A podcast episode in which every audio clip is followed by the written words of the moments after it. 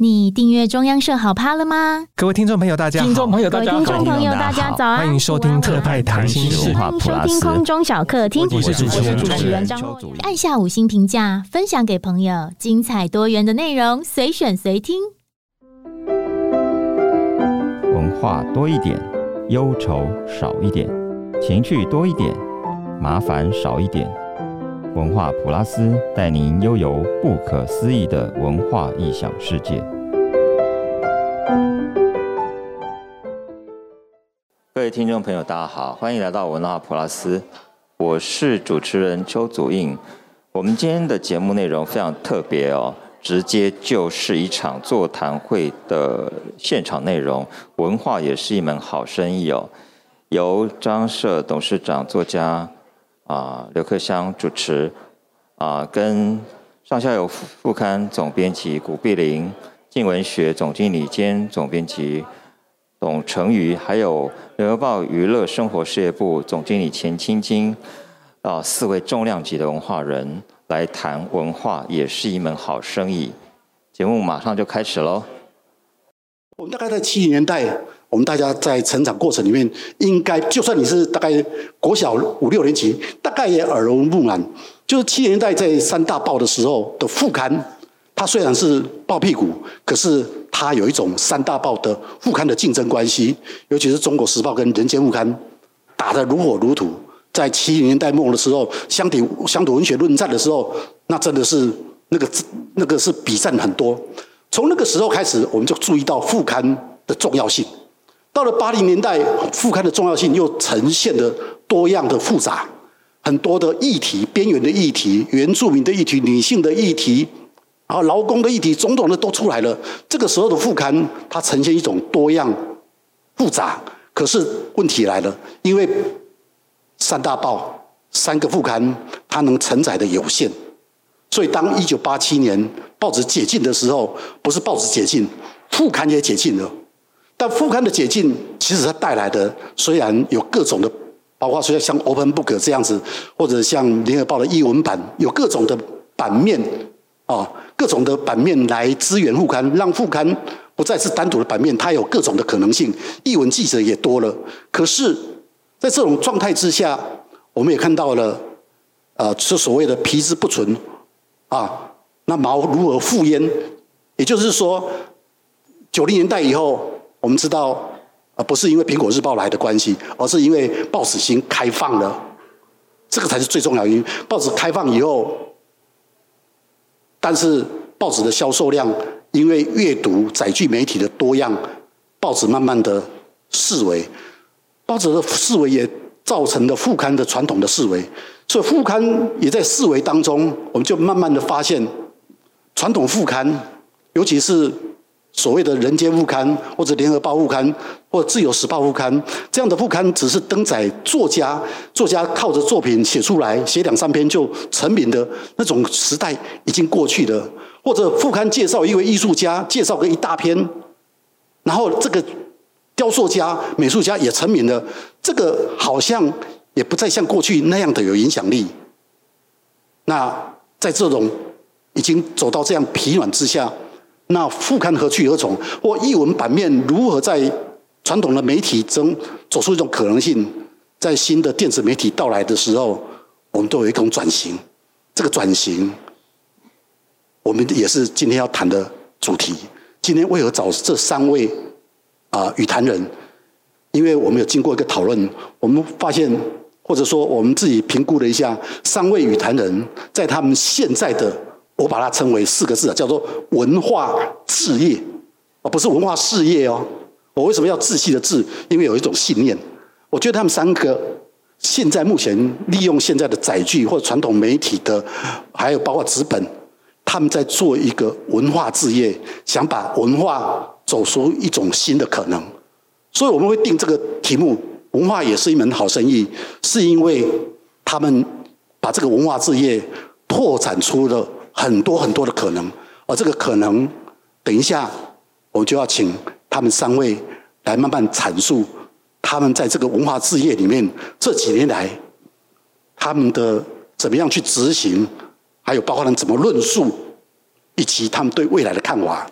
那首先，我就从最右边的哈，我左右差差一点分不出来，请右边就请那个董成宇总经理，麻烦呃，我们就是因为稍微时间长一点，你可以谈个六分钟吧，谈一下说你的文化置业，刚刚介绍的静文学，你自己这几年来，你可以阐述你的理念，或者说你在执行上你想要跟大家分享的。我先大概简单的讲一下我自己啊，就是因为我以前呃，我们为什么静文学会做到现在？我们其实看起来。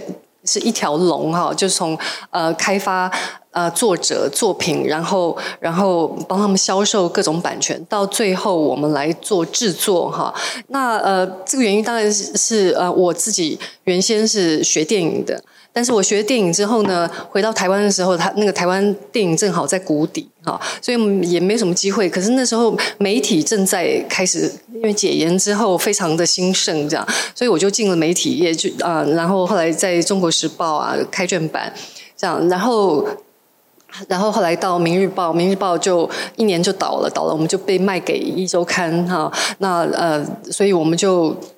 所以这样一路这样做来，我在一周刊做了十十四年的呃人物哈，就是我们带人物组这样。那我觉得我最有趣的是说，就是当时很多人会觉得说，哎，你从那个什么开卷版，然后掉到那个呃一个很可怕的那个池子里哈，这样里面很多鳄鱼。但是对我来说呢，我真的在一周刊里面才是我真正的养分。我不是说开卷版没有哈，但是一周刊呢，像我们那时候要采访人的时候，我。呃，一开始就是第一个人物哈，也就是一周刊创刊的时候，我做的是黄任中哈，对对对，对，那那那个真是让我大开眼界，因为以前看到的都是嗯。呃文化界出书的人，作家哈，但是他的作家当然有一种矜持，但是在座很多作家，对，那那作家还是不一样。但是呢，我们看到那种呃活生生血淋淋的那种，或者甚至后来我采访黑道啦，什么啊陈其礼啊，哈等等，我觉得那些人都是让我真的是整个人生完全不一样。所以这些东西后来是我的养分哈。那所以后来我就。我就到了那个呃，就是呃，我后来其实我还是没有忘形我的呃电影的这个部分，所以我就就也写剧本哈，然后写剧本、电影剧本之类的，然后之后呢，我就。但是这个后来我还离职了，离开一周刊，想要专业做编剧，但是这个是一个灾难，然后就是没有人可以真正的专业做做编剧，这个太可怕。那所以后来呢，我又回到镜周刊，那时候创刊。所以镜周刊刚开刚开始的时候呢，我在那边是做那个呃创意总监，然后我就想说我要来做一个副刊哈。可是那个那时候的副刊呢，它不应该是。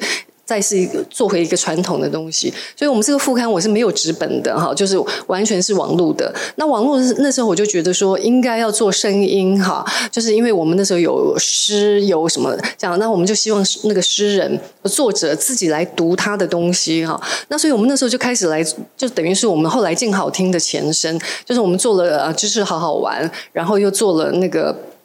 呃，后来就是做静好听这样，然后那时候其实还蛮受，就后来就很多媒体就开始做做 podcast 啊。当然我们不是第一个，但是是很早开始做的。所以，然后然后呢，我就发现说，其实。呃啊，当然，就二零一七年我们就开始做静文学了哈。那静文学是当时是希望效啊效仿那个中国他们那边的网络平台啊，就写作的平台。然后因为台湾有很多人写作，那可是那个那个能量被没有被集中，没有被那个呃对。那然后我们就来做这个平台，然后让大家来写作。那一开始是这样，然后那那写作之后呢，那有些东西我们就帮他们出书，出书。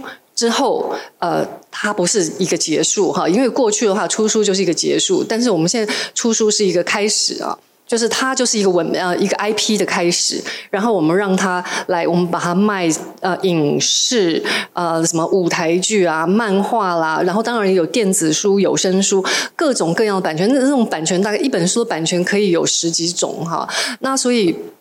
我们就尽量帮作者卖，我们现在也也推出很多，然后有一些因为做影视实在是太慢了哈，就是大概要快则三年，慢则五年哈，就一个一个作品要把它做成这样。但是我觉得很有趣的，就是说我们在这里面，我希望它不只是传统的作者而已，我希望找的是呃，就是台湾故事太多了，因为我们以前在周刊，我们做记者的。非常清楚，什么人都认识哈，所以我就想说，我们应该开发一些完全不一样的东西。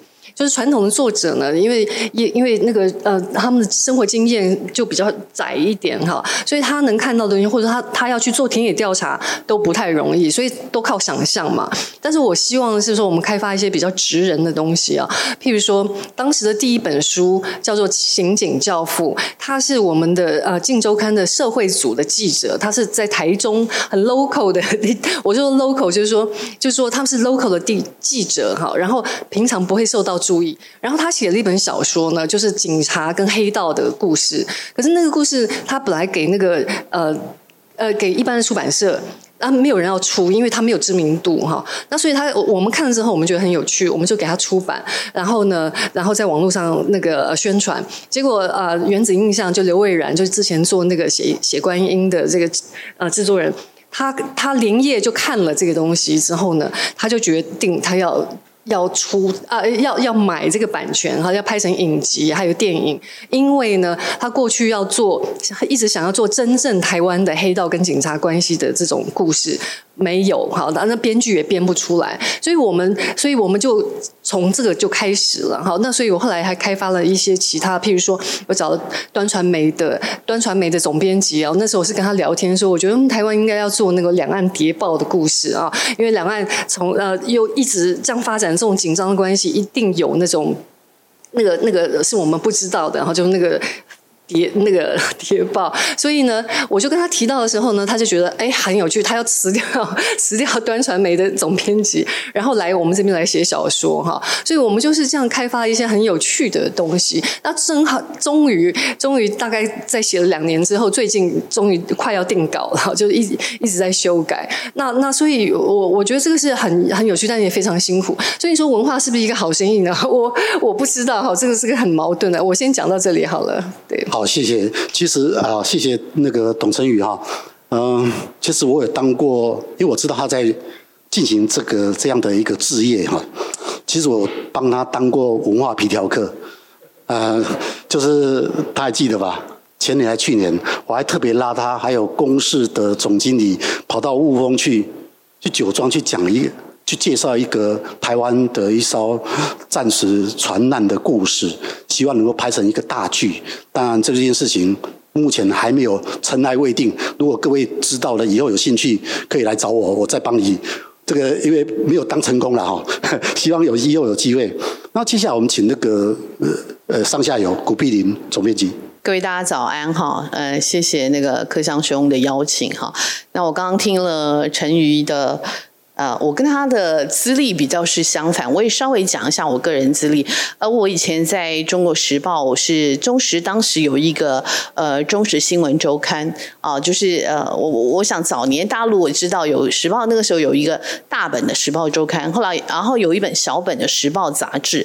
那时报杂志结束以后，呃，就做了一个中时周刊。当时中时周刊呢，呃，是为了老板其实在想说，哎，那时候可能快解严了。哈，所以就创了中时周刊。那后来就有新新闻，所以我们主要对手就是新新闻哈。那后来我自己也去当过新新闻总编辑，这人生很多事情真是很妙哈。那那个时候就是在解严前的时候，我在中时周刊，我刚开始进去是跑文化，那后来中时周刊结束就转成一个叫做呃，也是也是一样叫中时周刊了，那就变成对海外哈。所以那个时候我就被派去跑两岸新闻了。我是相反的，我有大概。四五年的时间都在两岸三地跑来跑去哈，那那个时候我就去跑两岸经贸了，所以我常常笑说，呃，什么新闻我都跑过，大概只有体育，因为我是体育白痴哈，所以不会叫我去跑体育哈。那我大概各种新闻都跑过。那当时社会运动的时候，我也常常在现场哈，所以大家讲专业化的自焚，我人在现场，我亲眼看他自焚哈。那其实人生有经过这些经历，然后那时候我在呃中国各地到处跑哈，其实常一个女生到处跑，那个时候的女记者真的很少。那后来呃我就辗转也编了一些杂志哈，我在《镜周刊》在《财讯》都待过，呃。最后一个杂志是新新闻，我在新新闻是呃总编辑兼副社长哈。那在这个当中，其实我后来已经觉得说，我不能再去做那个消耗我的生命的杂志，因为你知道，我那时候每次编完以后，我就常笑说我是呃，本来是《倩女幽魂》幽魂里面的倩女，出来就变成黑山姥姥了哈，因为就天亮了哈，天哦，从天黑到天亮。那呃，离开离开新新闻，呃，我其实就在想，嗯，我到底可以做什么？那回头想，上下午那个时候呃有找我，我就说。哎，与其你叫我去编新闻，我们来编一个副刊好不好？我说所有人都不要编副刊，我们来编副刊好了哈。那我们我说我们就以我们的范围饮食呃饮食生态农林渔牧为这个范围来编副刊。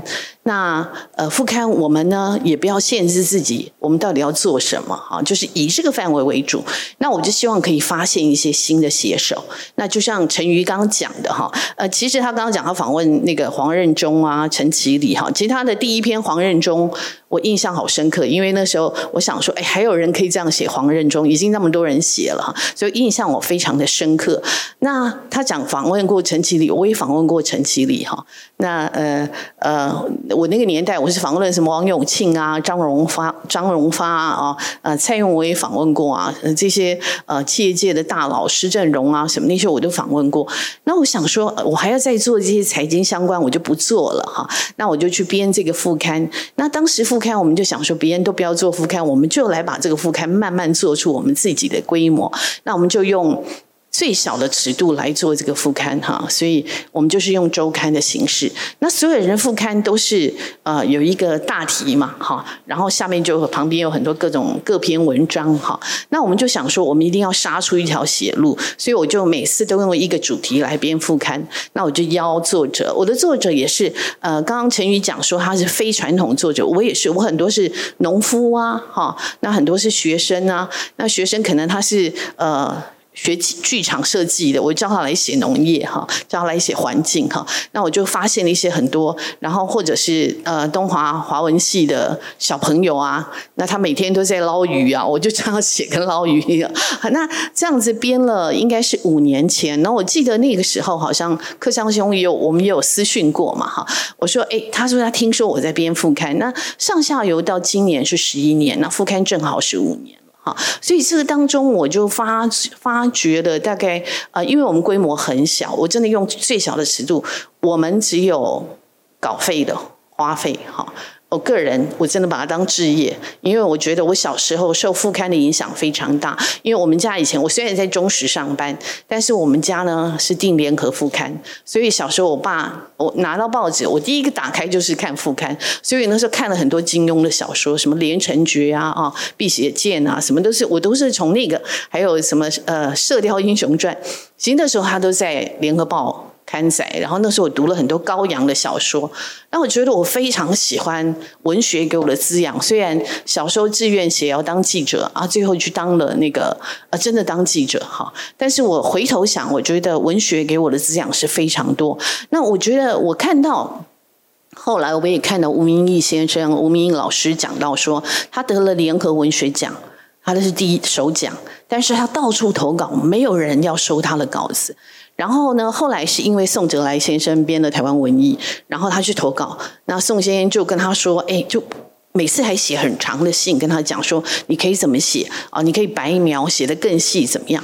那我觉得，因为有宋哲来先生，才会有我们后来看到了吴明益。那我可以本来担当这样的角色，当然我们没有像没有那么大的资源，可是我可以呃培养作者。他到被看见，也许这是第一里路。那接下来，也许有机会是其他的呃媒体或其他的呃文化产业可以诶再接收他们到第二里路。好，那我觉得这是一个接力的过程。好，我自己觉得是一个很棒。所以到现在，呃，我的很多作者，我最小的作者十七岁嘛，好，嗯，他是一个高医生，那他很喜欢赏鸟。那我就跟他说，你就写啊。他就说，可是他怎样怎样。我说没关系，你写来，我可以帮你看。但是中间其实因为让我想到我当年在时报的时候，呃，我在时报新闻周刊，那有一段时间，呃，跟时报周刊办公室在一起。那那个时候，商行先生是呃编辑台的主编，然后他下标题。然后有一次，呃，商公其实对我非常好，他就常跟我讲说：“哎，小孩，他都叫我小孩哈，因为那时候我年轻嘛哈。”他说：“小孩，你这你可以写哈，哎，你你可以写自己的东西。”我说：“我不会写。”他说：“你绝对可以自己写。”我说：“我写的我也不知道好不好。”他说：“我帮你看。”那当然，他讲的这个话，呃，到他过世这么久，我其实都没有写哈。可是我在想，如果我可以扮演当年那个商情这样鼓励一个年轻人的角色，或鼓励呃从来没写过。我常跟我的作者说，如果你从你是十二岁。到九十九岁，你只要从来没写过，但是你可以写，我都愿意用你的东西哈。所以我真的把它当做是一个我人生的志业。我觉得，呃，在这个当中，我发掘了非常多很亮眼的作者哈。呃，像呃，今年像的鮪鱼饭，哈，那个林凯伦。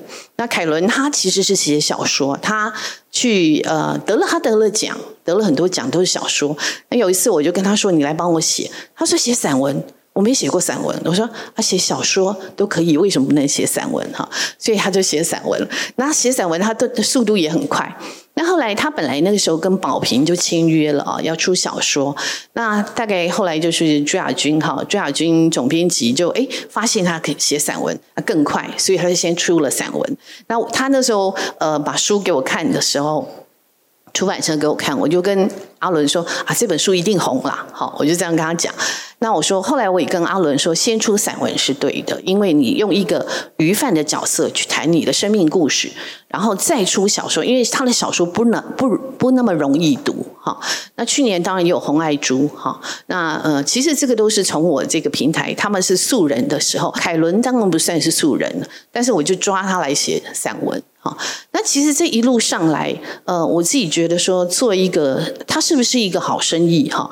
我也跟克襄兄，我不知道是不是好生意，因为过去编的杂志，我都要负责卖杂志嘛，因为做总编辑。可是在这个时候，因为我们是一个基金会，是建中环境教育基金会支持的，那我觉得我们真的是把它当做一个志业来做。那我希望说，我这个平台可以长长久久再继续发现新的人。那也许这个平台我做到现在五年，我。可以再有一个另外一个翻转，下一步我可以有不同的作为哈。但是呃，我的初衷不变，我还是希望这是一个平台，很多人可以在这里发光发热啊。我先讲到这里，谢谢。嗯待会儿再跟你谈到这个生意的问题啊，我们要等一下请那个青青。不过那个古碧玲啊、我们常常因为他在边上下有副刊，有时候我们会写信。那有一次他写信给我，啊、呃，提到我刚好介绍一位梨山的果农啊，那这位梨山的果农呢，他是个单亲妈妈，带着两个女孩子，两个女儿。那我。那天的文章，我是在我们的全球中央副刊写的。那个他的一个大女儿骑着山羊野狼，从骊山跑到宜兰诚品书店去听音乐，让我非常震惊啊！怎么会有这样？然后写了他的故事，他女儿故事。但是提到的是这位妈妈，结果古碧玲写信来，就要跟这个妈妈邀稿，邀，因为这个妈妈会。就喜欢画玫瑰花，他果农，他种苹果，种很多东西，柿子或，可是他会画那个玫瑰花，画的非常好，文字也非常好，他脸书也常常贴一些他的文章，写的非常棒。那古碧玲约他写稿子的时候，那个意义，我觉得我比较会有一点点激动，就是他找到一位素人，不只是素人，他是一位农夫。想想看，如果台湾有很多很多农夫。很多农夫都是作家，或者有一天五百集，他会做五百农，不不同的农夫，哇，那就不得了了，可以做啊，就是这样子啊，所以我是非常感动这里。好，接下来我们请那个青青。哎，大家好，我那个今天实在是太荣幸了，跟各位前辈那个可以并列。我想，我刚刚进来想说啊，我哪根葱啊这样子？对，那那个好吧，那既然已经做到这边的话，就跟斗胆跟各位分享一下那个历程哦。哎，我我这几年一直负责联合报系的软性新闻。好，那软性新闻呢，其实对，就是大家知道嘛，现在传统媒体都示威，那报纸更是夕阳产业。那我就一直在想说，啊，还有什么可能性呢？那那个我我可能在五百集之五百集之前，我其实做了一些尝试，比方说，嗯，大家应该记得几年前那个中国的一条很红嘛，就是用那个非常空灵美那个美好的影片来做一些事情。哎，我那时候就在想说，哎，那我们有没有机会做这个事情呢？那个，所以这就是优人物的由来。这样，那我想说，那个联合报系今年七十一年了，那我们很擅长就是用文字跟图片说故事。那在二十一世纪有没有机会就是用影像来说故事？那中间过程是有点坎坷啦。比方说，同事就会截那个版权页给我看，说：“你看，人家连连那个音乐都有专门的制作，哎，那个那个整个那个那个工作人员的那个洋洋洒洒十几个人，哎，我们我们我们还我们只有四分之一条吧。”我那我想说，不管那个，反正我们就是一开始就是试着。一开始有点坑坑巴巴啦，可是到后来现在也还算是有点样子这样子。然后呢，应该算是现在就是主流媒体里面少数就是规格比较完全的人物专访单元。那我们有纸本有两个全版嘛，然后还有影片，然后还有手机版，还有还有数位的这些载具这样子。那在这个同时呢，其实可能有一个跟各位各位文化前辈比不一定知道的那个另外一个尝试，就是我们做了。我那时候尝试就是建立影音团队，因为其实原来的就只有纸本的记者而已嘛，大概就是那个我那呃几年前我就想说，应该也是可以，就是用同样优人物的逻辑，所以我们就是试着做了一个做了一个娱乐的影音产品，叫做虚新闻。那不知道各位各位长官有没有听过这样？那他现在应该算是台湾数一数二的娱乐粉丝团。那我们百分之百都是自制的影片，或者是说，哎，把一些一些那个就是。诶，一些有意思的影视作品，把它重新改编、哭走这样子，那这个也还算是有声有色。现在粉丝团应该有两百多万吧？对，就是也还算有点意思。好，那现在回到正题了，为什么会有五百集呢？其实呢，在大概可能二零一八年吧，诶，就有前辈跟我说说，诶，简青，你要不要来做一个联合青年报？我那时候就只是觉得说，哎，我就说，哎呀，这关我什么事啊？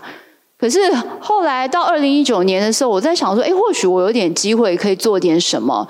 因为呢，就是其实传统媒体大家都知道嘛，或是那些主流杂志，大家都往老人家去发展嘛，所以有五十家呀，有什么局世代啊，什么康健什么，都做得如火如荼。那也的确是正确的路，因为读者就的确是，就是一直看你的读者的确也是老化了，那个就是年纪比较，不是讲老化，对不起。年纪比较就是长了，所以的确也会有这样的需求。你好好把这块经营好，的确，而且他们的含金量非常的高，购买力也很强，的确是一条路。只是我在想说，大家都做这个了，那我们也也轮不到我们在做。那我们或许是不是可以从年轻人去想呢？因为年轻人才是未来嘛。好，那所以我二零一九年的下半年的时候，我开始就认真想这件事情，然后我们就开始组了一个小小的团队。一开始是不是只有两三个人啊？那我刚好在座有一个我们的创始成员翁家德先生，我刚一转头才发现他这样子，对，他是我们那个创始的成员，是我们五百集第一代小编跟那个作者这样子。一开始其实真的也是也是跌跌撞撞，因为完全不知道要做什么样的东西。后来呢，好不容易摸索出来，就是好吧，那我们就试，就是我们就试着用双周报的方式开始这样。那因为。诶，一个月一次的话没有记忆点，每个礼拜压力太大。我们那时候才两三个人嘛，对，所以就是，所以我们就用双周报的方式。然后二零二零年三月的时候开始准备正式推出，那时候还有点犹豫，是因为大家应该记得的话，那时候好像疫情刚开始，我们本来一度还犹豫说要不要等疫情缓和再推，后来好好险还是推了，要不然可能根本就没有五百集了。那五百集推出来之后呢，品就是一路调整，就是在。在纸本刊物，在数位，在我们因为我们有 IG 嘛，有有 FB，还有 YouTube，还有就是就是该有的载具都有。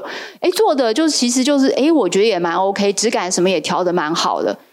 可是就觉得说，嗯，好像少了点什么。后来我就想通了，因为呃，古代我们养成的时候的思维都是什么暗暗内含光啊，有色自然香啊。我现在发现没这件事了。你做的再好，大概真的就是，当然每一期会得到一点鼓励啊，说啊太棒了，现在还有你们做这种事。可问题是，其绝大多数的那个涟漪、那个池子，其实那个年轻人其实是无感的。那我想说啊，好吧，那看起来可能就要想办法跟他们高官要要做一些互动。所以呢，我们二零二零年八月，那我们我就办了我生平第一场实体活动，叫做五百谈 （Five Hundred Talks） 这样子。那我们那一场呢，是在那个在那个四四南村，我们还不敢找太大的场地，怕说哇，万一没人怎么办？很尴尬。那四四南村那个位置好像跟这差不多，大一点点的样子，是不是？就是位置稍微多一点点。我想说这样填满应该比较容易吧？那我们第一场呢，我那时候想说，好吧，那就先找我那个很崇拜的那个詹宏志詹先生。好，那要讲什么呢？就是那时候，诶，那时候我们就。我们第一年的主轴是世代混搭质感重疾嘛，那所以我们就想说，哎，那我们就找一个就同一个主题，一个 senior 跟一个 junior 的人来互动这样子。我会不会讲太太细了？因为还没到五百盘呢。我只是要解释，对不起，我只要解释为什么会开始办五百办办办活动哈。我我我加快一点。那个就第一场就是唐凤跟詹宏志谈天才自学数位力哦，那一场非常非常轰动，来的很多人啊，在脸书上都。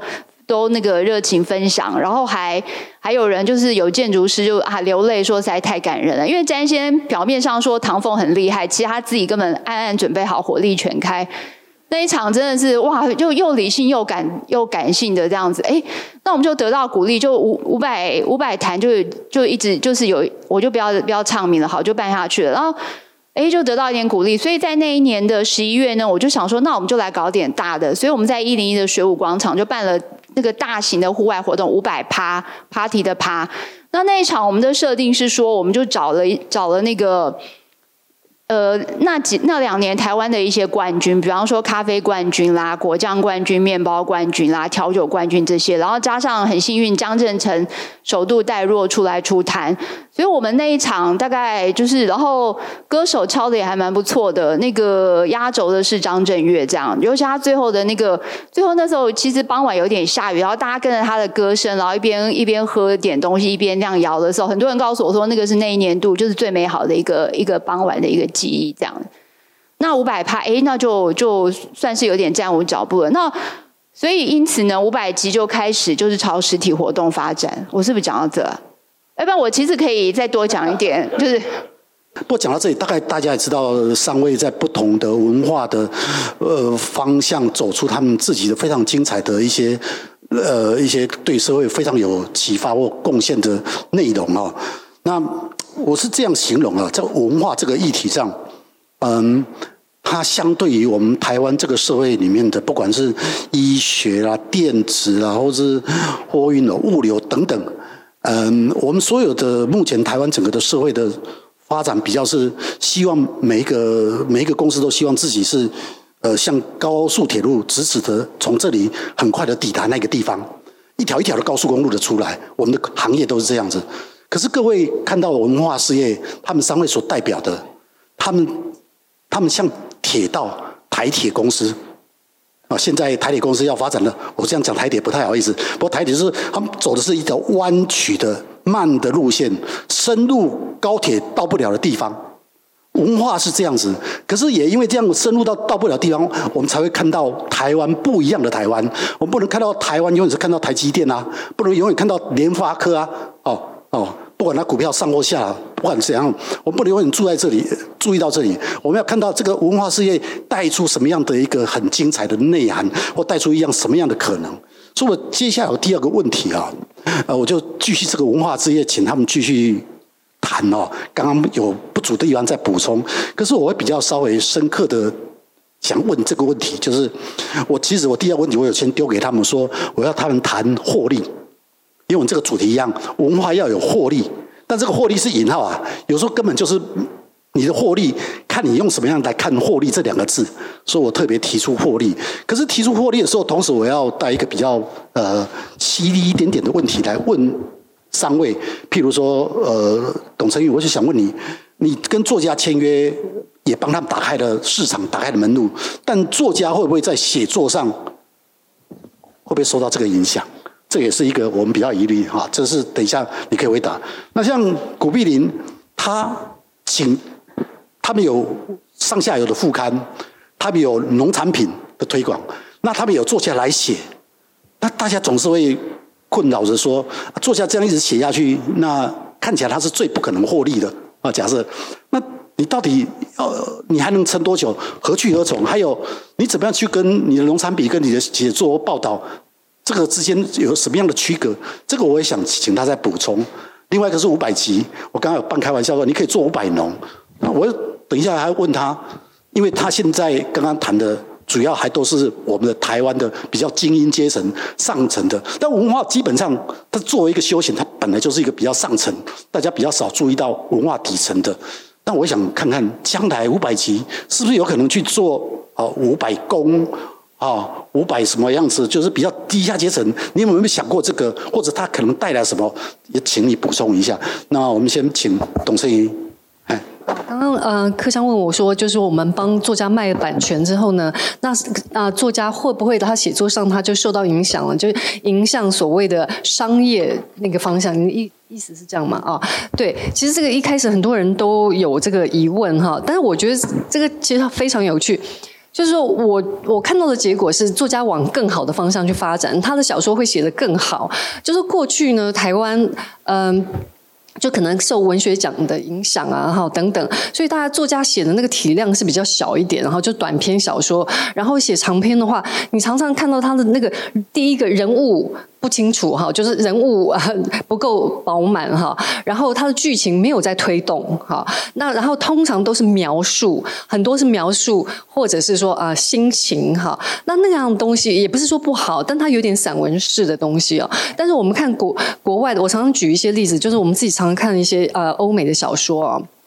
你说，呃，十九世纪一个很有名的作者，他影响了后世很多的作，啊，或者更早一点哈，你再说那个巴尔扎克好了，两百年前吧哈，巴尔扎克那个小说是那么的呃活色生香，然后文学性那么高，然后呢，他影响了后世的多少的作者啊？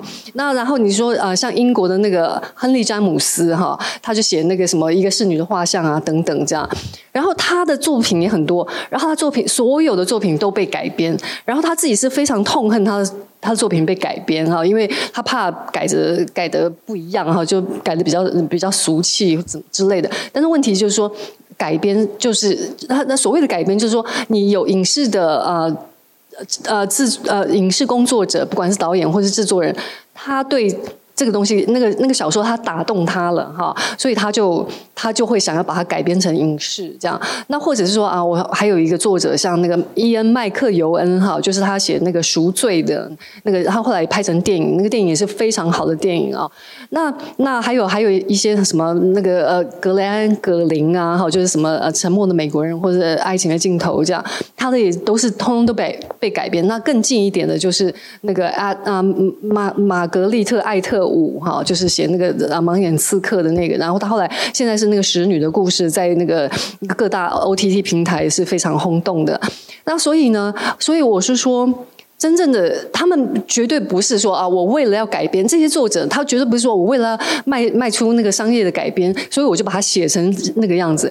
不是，而是他小说本来就写的很好看哈，他很好看，他就会他剧情有在进展，人物是那么的有魅力，所以那些东西到后来他就会被被被被呃那些人吸啊那些人就会吸引，就会去把它拍成影视嘛哈，所以是这个样子的结果。所以我觉得在我们我们做的一件事情，我觉得自己是小小的贡献了哈，就是就是我们让台湾的某一些作者哈，或者我们挖掘的一些新的作者，你你写东西不不。是说你要朝向商业，而是你要符合那些那些就是一个好小说的这些条件哈。其实慢慢是趋近这些好小说的条件，而不是背离。哈，就是过去呢，我觉得呃呃还没有发展到非常成熟，台湾的那个小说了哈，但是。在我们这边是努力在做这件事情，而且他作者在写的过程里面都有编辑在陪伴。那个陪伴就是说，他每写一章，编辑就会看一下哈，然后给他一点，给他一些意见。那我们的编辑他并不是呃传统出版社来的哈，他他是我我是希望尽量是嗯、呃，就不要有过去那种思维，就是说啊那个呃作者写一个字都不能改哈，或者只改几个错字而已这样子。我我不是在批评出版社了哈，就是说有时候作者。以前作者是很那个自我很大的啊，他不让人家改啊，是这样的。但是我觉得编好的编辑呢，应该要陪伴作者成长，让作者可以写出接近读者的东西。所谓接近读者，不是俗气，不是商业，而且而且商业不见得不好哈，就是商业是一个结果，不是你的目的。但是目的其实是要写好看的小说而已。对。好，谢谢。这个我可以证明哦，海明威的小说大概有三分之二以上都是就来了稿子要修了三分之二。在编辑手上修三分之二，你就知道。所以刚刚董成宇这样讲，我我是相信的啊。然后接下来是古碧玲，可不可以谈一下？其实听两位哦，我我呃，左右两位都是很有，其实他们都是很有 power 了哈。那上下游呃，其实大家如果知道上下游整个的呃营运的状态啊，我们的记者大概最多就是五位了哈。呃，全台湾的记者，那当然我们有特约记者嘛，哈，那他每天都要供应这么大的量，那我们副刊其实呃，我们就是一点五位。好，来编这个副刊，那用一个最小规模去，我觉得上下游其实它展现一个还蛮特别的，就是说，通常媒体都是大嘛，哈，大家都是很大的才有影响力，可是上下游它整个是用一个很小、很 micro 的人力啊，去尽量做到最大的那个，在它的呃。在他的专业领域上面去做最大的影响，哈，那我觉得这个是一个蛮特别的地方。那刚刚克襄兄问我说，我就这样一直编下去吗？其实当然，我们这中间也有办活动，哈。那呃，因为我们在希望在做这个事情很重要，呃。我们是在做一个呃，我觉得跟呃跟一般民众更多的沟通了，好，所以我们也有办过一些活动，当然没有像五百盘这么大，我们有办一些什么卤肉趴，然后有办一些什么园艺治疗，whatever 啊，或者是呃各种好玩的活动哈，那就是希望说可以把内容跟。呃，跟活动可以结合在一起。那今年我们也办了一个呃环境文学奖哈，当然这个环境文学奖呃是用我们的那个见证环境教育基金会来呃命名，就是见证环境文学奖哈。那首奖大概二十万，不是很高，也不是太差哈。那就冒出很多哇，是写环境文学相关的哦，你从来不知道，他可能是呃电信局的工作人员，可能是台电的人员，可能是呃可能是那个呃。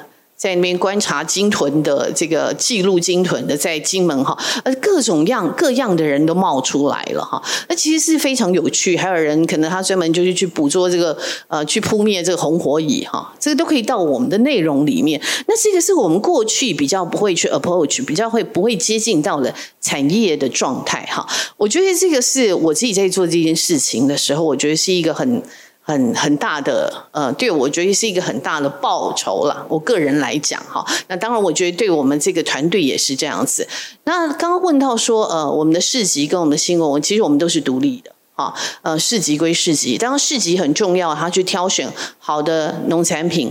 好的农夫生产的东西，然后呃有机的生产，它的所有东西都是经过比较清楚、比较明确的呃这个筛选的过程。好，所以大家有买我们上下游市集的东西，请放心哈。对，那新闻也是，新闻他们也是自己有独立作业。好，那我副刊也是我自己独立作业。那在在这个当中，我觉得说我们去年也做开始做了 podcast 哈。那 podcast 里面，我当然会还是在我的原来的范畴里。里面去做哈，那但是我也会每一集都会介绍作者啊，他写了东西，每一集还是会介绍。所以我想说，以我们这样的规模，到底要做什么？呃，其实我自己也在构想，我接下来下阶段要做什么哈？啊，已经 run 了五年了，我可以把这个副刊还可以再怎么样，让用这么微小的力量，我还可以翻转成什么？我其实是有想法的哈，但是呃，我觉得因为我的个性是我希望我做到了以后再来讲哈，所以呃。大家也可以看呃，watch 一下上下游副刊，也许下一个阶段我会有不同的呃做法。当然，原来的东西还会在，会有不同的做法。谢谢。好，谢谢那个古碧玲啊。我们我最喜欢看上下游副刊，是看到一个年轻的写手，他谈一个环境议题，像譬如说红火蚁或者某一种福寿螺怎么解决的问题，他写一个文章。可是这个人的背景。居然只是一个可能三十岁不到的年轻人，他做这件事情已经做了三四年，他的薪水可能月薪不到三万块，或最多四万块，可是他全心的投入这个，呃，这个环境的这个整治的行业，想去想办法去解决这个这个事情。这个有一点像荷兰风车那个故事，墙壁。破了一个洞，水流出来，他去用他的手指头去堵住。我觉得上下我会看的年轻的作者，常常让我有这种感动啊。如果说有这种获利，我想这也是某一种获利吧。那接下来我们请那个青青来谈五百集。哎，我刚刚碧玲姐讲到一个那个，就是我。哎，他说上下游很小，那我在想，就是其实我一直有一个给我自己的压力啦，就是因为因为联合报比比较是一个综合性的媒体，那我养成过程中其实是要面对大众的，所以我就觉得说我好像不能就是只安于一块，就是一个地方做好就好，我都要尽量去让它扩散，尽量 reach 更多的族群啊。那我觉得可能大家背负的那个任务不一样。对，那我赶快补那个好，那那个刚刚讲二零二零年，我赶快很快花五分钟讲一下。二零二一年呢，我们就是那个有继续在，就是我们也还有做了一些新的尝试，比方说像五百案内所，就是我们做了一个快闪便利店，就等于把五百集倡议的一些 lifestyle 的一些东西实体化，那样那里。那个就是也还蛮有趣的这样子，我们也做了一些选品，然后做了，然后那个詹先也有来，也有来，也有来讲他周三读书会的东西，这样子就也有办讲座、办座谈、办什么的。然后呢，这是在那是在一个特定空间。那比较我觉得比较有意思的是，刚刚董事长有讲的，就是我们今年七月底七月三十号，我们办了一个五百样颁奖典礼。那这个其实是很符合五百集初心的一个奖项。呃，大家知道很多媒体就是若干，就或大或小，比方说就是什么 GQ 啊，或者是 La Vie 啊，Shopping Design 啊，或者是一些刊物，他们都会办一些奖项嘛。但我记得以前《中国时报》也有嘛，对。所以我们就在想，好，那怎么样是属于五百集的呢？我们后来想说，我们要回归我们的使命，就是我们其实是很希望五百集，其实它的宗旨是让希望能够让年轻人跟他被做事，他们做事被看到，这样。所以我们那时候想，好，那这五百样要怎么做？我们就做了一个很大胆的决定，就是我们决定呢，我们的那个得奖者呢，都要一九九零年后，因为呢，我们这其实压力非常大。那可是我们也不得不然，就是因为我们也不不想要再选出来一批，我不要点名好了，省得得罪人，选出一批大家都认得的人，哦，又是他，又怎样这样的？就是我们很希望说，因为我们觉得我们来做这件事情，或许有机会，就是说，因为。呃，看到五百集，因为我们是随着联合报发刊的嘛，所以看到那个五百集的这些的人呢，他们其实可能是。这个社会上高社经地位的人，他拥有权力、拥有资源人，所以我们很希望被看到。所以我们就想说，那这些人搞不好就是就差我们推他们一把了。那其实过程很辛苦，因为一九九零年后那个选出来的，真的很多那个 young talent 是大家真的还不认得。可是也有一些人是哈，原来他还没三。我们这样算下来的话，大概就是三十二岁以下了。那我们选了十个领域，这样就是。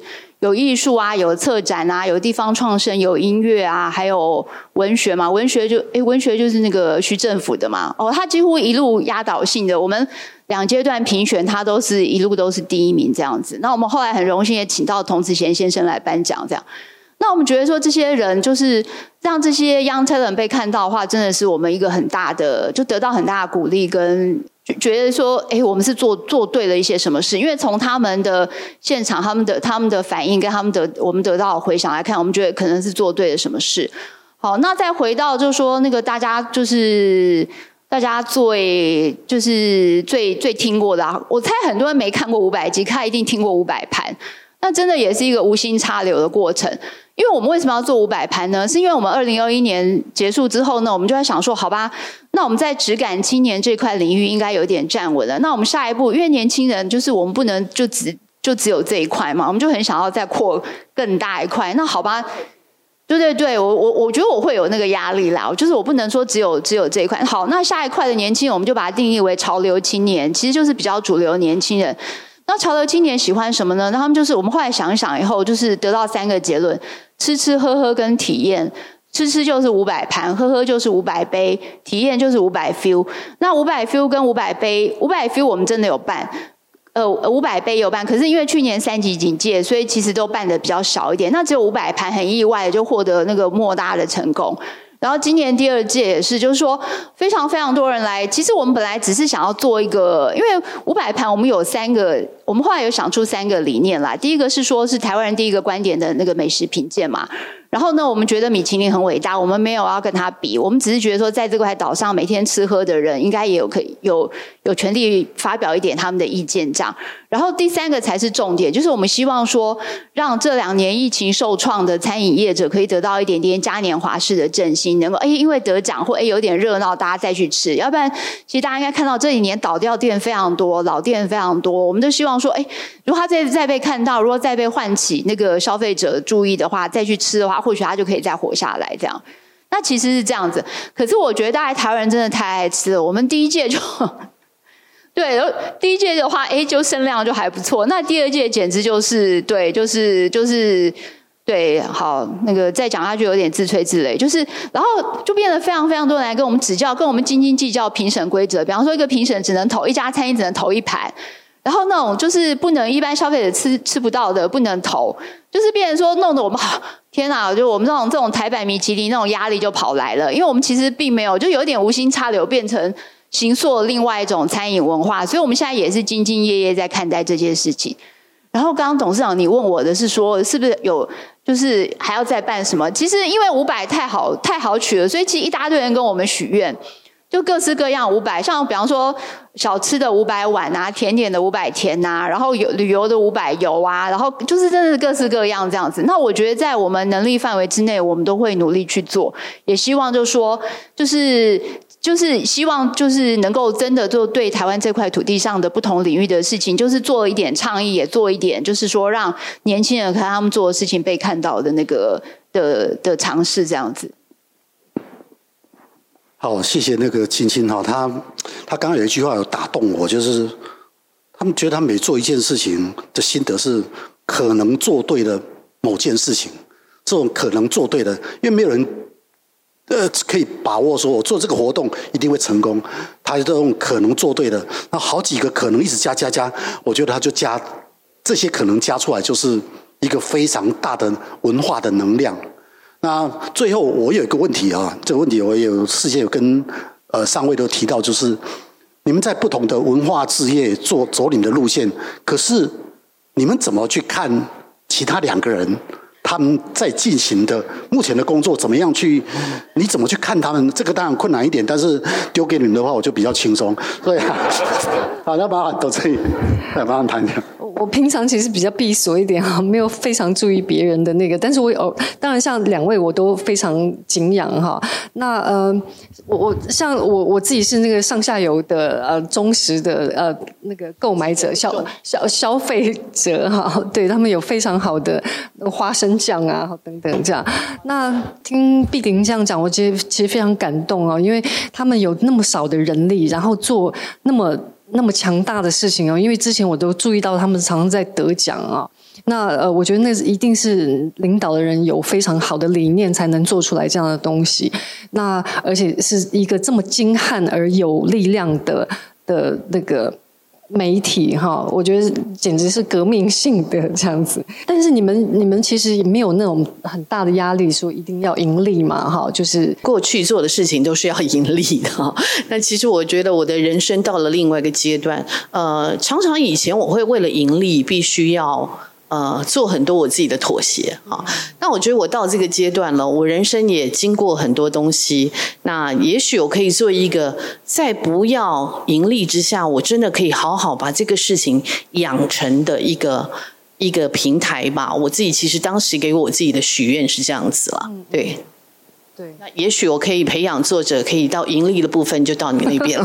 对，我刚刚其实偷偷想了想，说我们应该去那边挖掘一下。有时候我觉得说他太早被放到某一个位置，其实我觉得是可惜的。嗯、我希望他可以慢慢被养成，他在书写过程中间他自己去感觉。所以我常会跟我的作者说。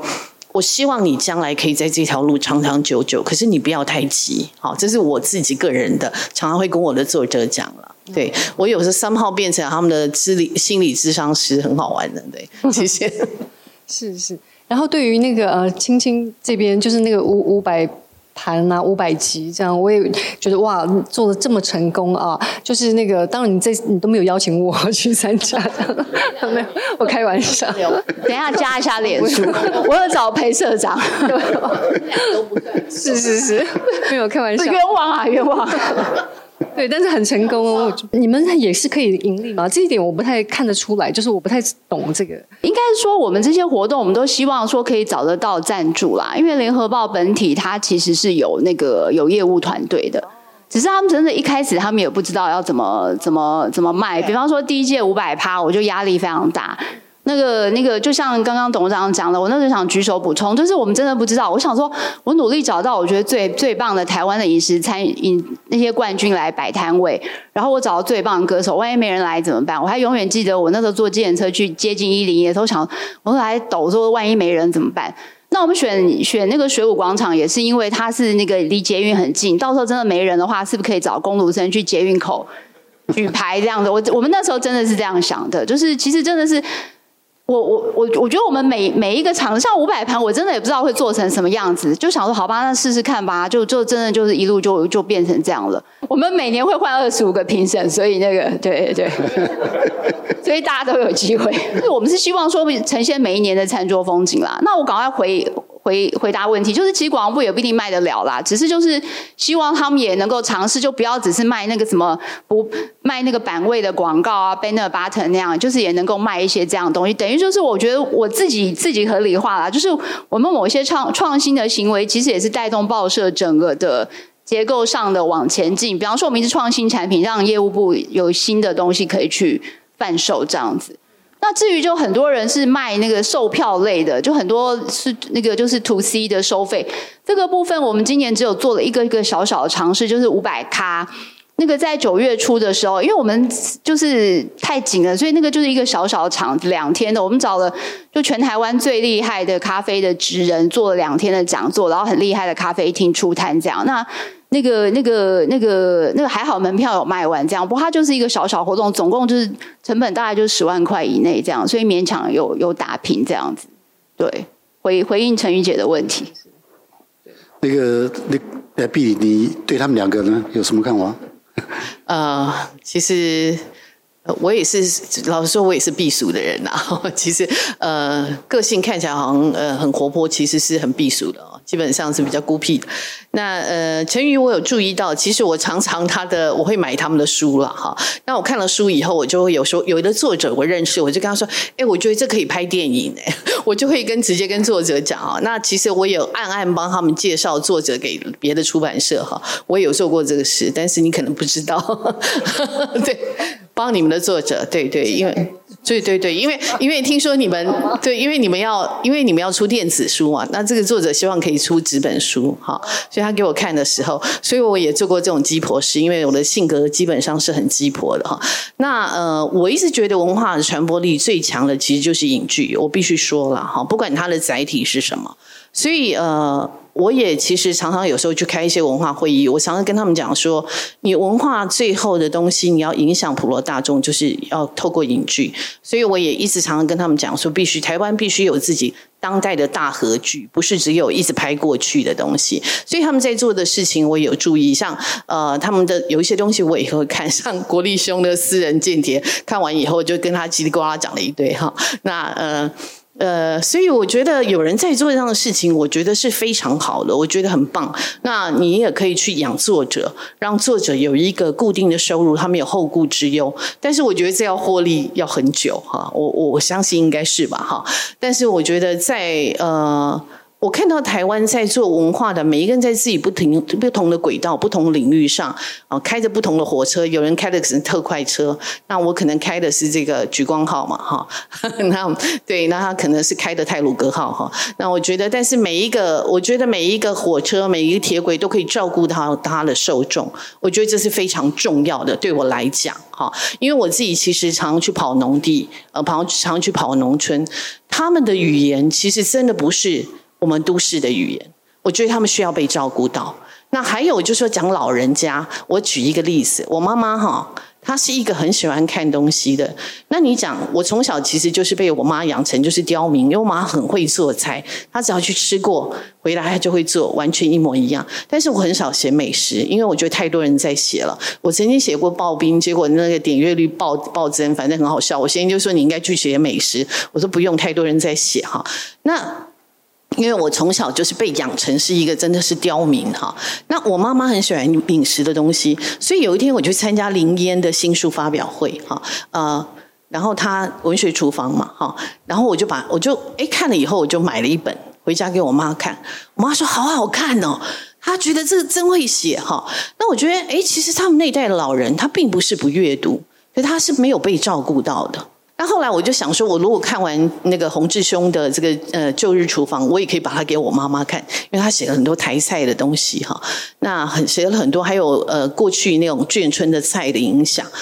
我都觉得说他们是需要被照顾到的，但是因为我们的社会真的是，呃，我们会看到某一个阶层、某一个年龄阶层。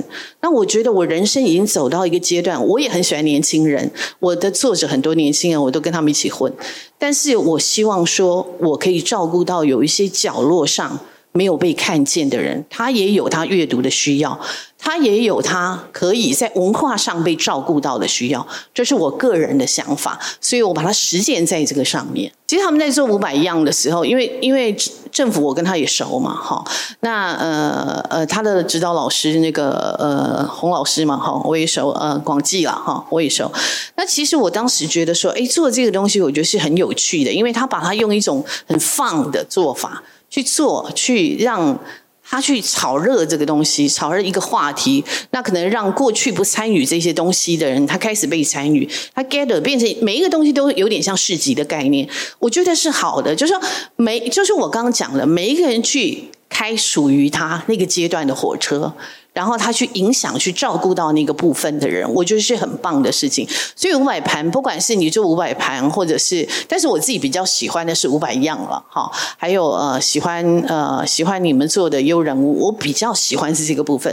哎，五百盘呢，就是因为我说我是刁民嘛，哈。其实我吃的东西也是，但是我现在吃的很简单了，哈。呃，偶尔我也会去吃好吃的，所以呃，我就会觉得说他去。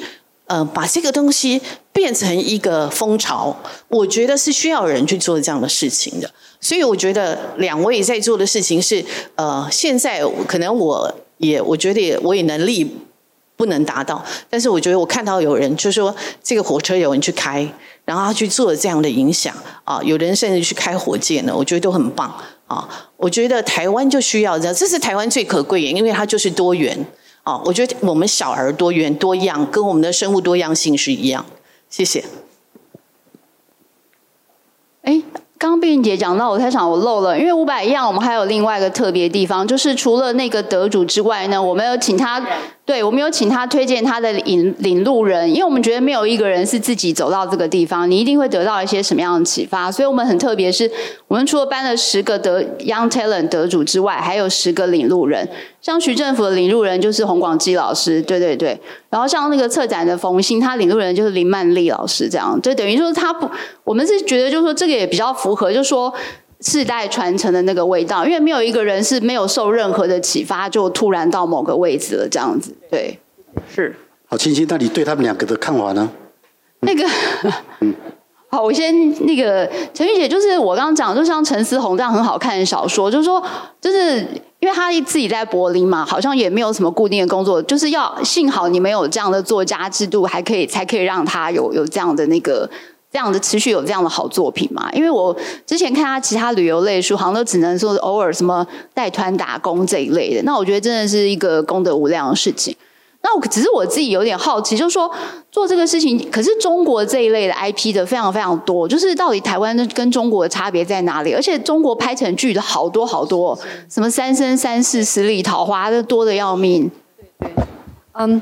台湾的呃也正在开始中嘛，哈，因为我们已经卖出很多的这样。哎，我忘了刚刚第一个问题，就是说，就是做这样子文化 IP 跟出版 IP 的哦，对，较大的。因为中国虽然非常多哈，非常多人在写作，也很多人才，但是台湾的优势就是我们是言论自由哈，就是我们什么都能写哈。那那中国那边是嗯很多都。他们连在平台上面写东西都是有有那种层层的审查机制哈，所以他们很多字眼都不能写。他我我听过那个说法，就很多字眼啊，或者说很多他们都要绕着写哈，就是你不要写到那个什么接吻啊，或者说不要写到那个某一些敏感的词，你就要绕着写。就是其实我觉得有时候很觉得好蛮同情他们，我觉得蛮可惜，他们有那么多人才。那台湾这个时期是最。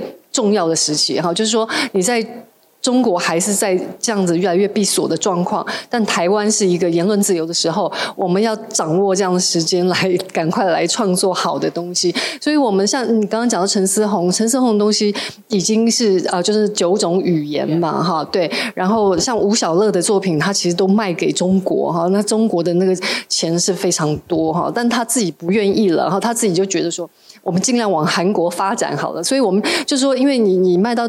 中国去，你有种种限制哈，这样你要很小心之类的。那那所以我们就往现在都尽量往那个韩国去发展。所以我们有一些书已经翻译成韩文。那翻译韩韩文之后呢，所以就有人来来买这个版权哈。然后他韩国啊、中国他们那些那些版权费都非常高哈。那所以这也是可以回馈给作者，就是说哦，他们可以有有尊严的生活这样哈。然后嗯。对，我们能做到的是这样，就尽量这样。你还没有啊？对对，上校有副刊。哦，那个就是碧玲姐，那个就是你做的事情也非常那个，就是非常值得敬佩。我有订你们，我有那个 FB 有订粉团啦，就是对，有常常看到感人的文章。可是我现在有点好奇，就是以市集的部分啊，因为现在就其实台湾小农市集也蛮多的，比方说搜狗好像一年就会有有个好几档啊，然后很多地方都有在办。那这样情况下，就是上下游就是。